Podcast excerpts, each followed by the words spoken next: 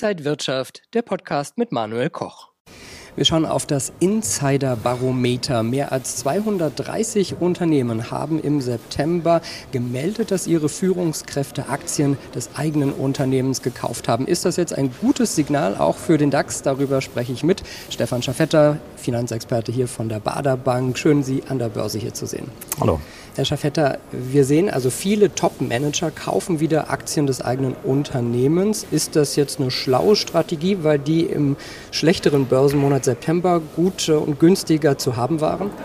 Ja, das ist, ähm, das ist eine gute und berechtigte Frage. Also die haben natürlich immer einen, einen gewissen Einblick ins Unternehmen, melden auch ihre Geschäfte. Ähm, jetzt könnte man es vielleicht einfach ausdrücken und sagen, September ist immer ein schwacher Monat, da lohnt sich äh, in die Börse einzusteigen.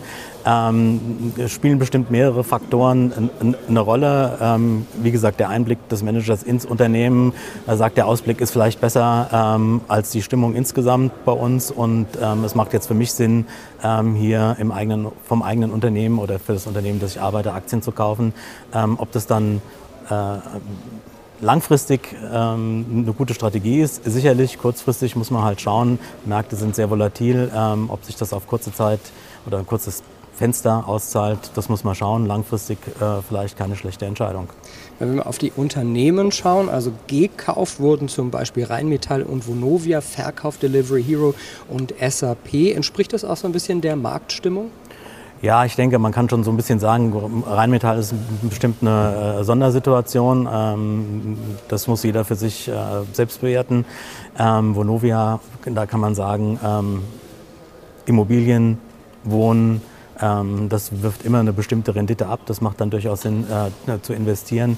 Und ähm, wenn wir jetzt auf Delivery Hero gucken, ist natürlich ein sehr volatiler Wert ähm, schon die ganze Zeit. Ähm, also das ist vielleicht auch ein bisschen eine äh, Handelsstrategie von den Unternehmen und ähm, Geschäftsausblick ist natürlich insgesamt im Augenblick vielleicht äh, nicht so positiv, dass man sagt, ich trenne mich in Teilen von meinen Aktien.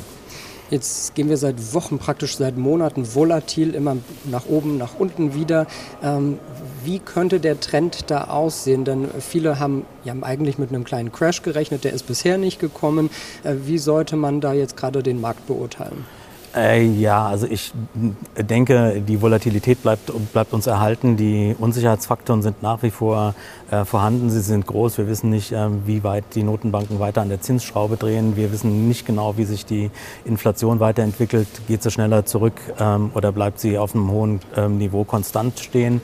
Ähm, und natürlich äh, das alles äh, das größte Thema, was wir haben, der Ukraine-Krieg.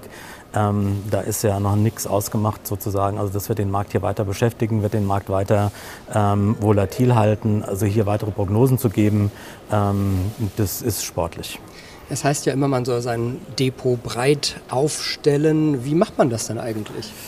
Ähm, das ist immer so eine, äh, nach einer Risikoneigung, äh, divers in verschiedene Anlageklassen. Wir hatten ja eben das Beispiel mit Vonovia, wo man sagt, äh, man geht ein bisschen in defensivere Werte, man kann ähm, sich vielleicht den einen oder anderen ähm, offensiveren Wert aussuchen. Man kann mittlerweile auch wieder ähm, auf den Anleihenmarkt schauen, da gibt es auch wieder Zinsen. Also da gibt es durchaus Möglichkeiten, also nicht alles auf ein Pferd setzen, zum Beispiel auf eine Aktie ähm, oder vielleicht auf einen Index, sondern das Ganze ein bisschen streuen nach Ländern, ähm, nach Anlageklassen, äh, Renten, Aktien, also so ein bisschen ähm, gucken, äh, dass man äh, nicht mit, mit seinem Investment in einer Risikoklasse verhaftet ist.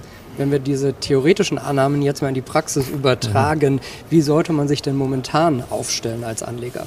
Ja, ich finde es schwer. Also ich denke mal, die, die investiert sind, die sollten, die sollten investiert bleiben. Man größere Rücksetzer, die wir ja durchaus immer wieder haben, vielleicht dazu nutzen, ähm, nachzukaufen und immer, immer nur in dem Rahmen, den man auch finanziell vertreten kann.